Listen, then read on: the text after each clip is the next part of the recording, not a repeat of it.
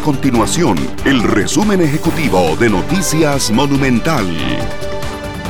Hola, mi nombre es Fernanda Romero y estas son las informaciones más importantes del día en Noticias Monumental. El Ministerio de Educación Pública anunció la suspensión del curso lectivo entre el próximo lunes 24 de mayo y hasta el 12 de julio ante el aumento de los contagios de COVID-19 que atraviesa el país.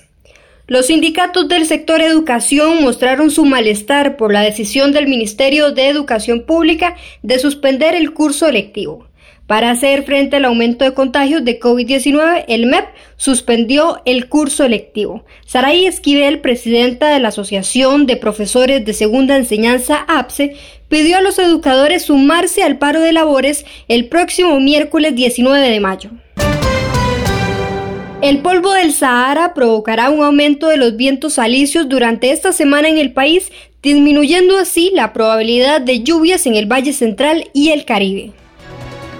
Estas y otras informaciones usted las puede encontrar en nuestro sitio web www.monumental.co.cr. Nuestro compromiso es mantener a Costa Rica informada. Esto fue el resumen ejecutivo de Noticias Monumental.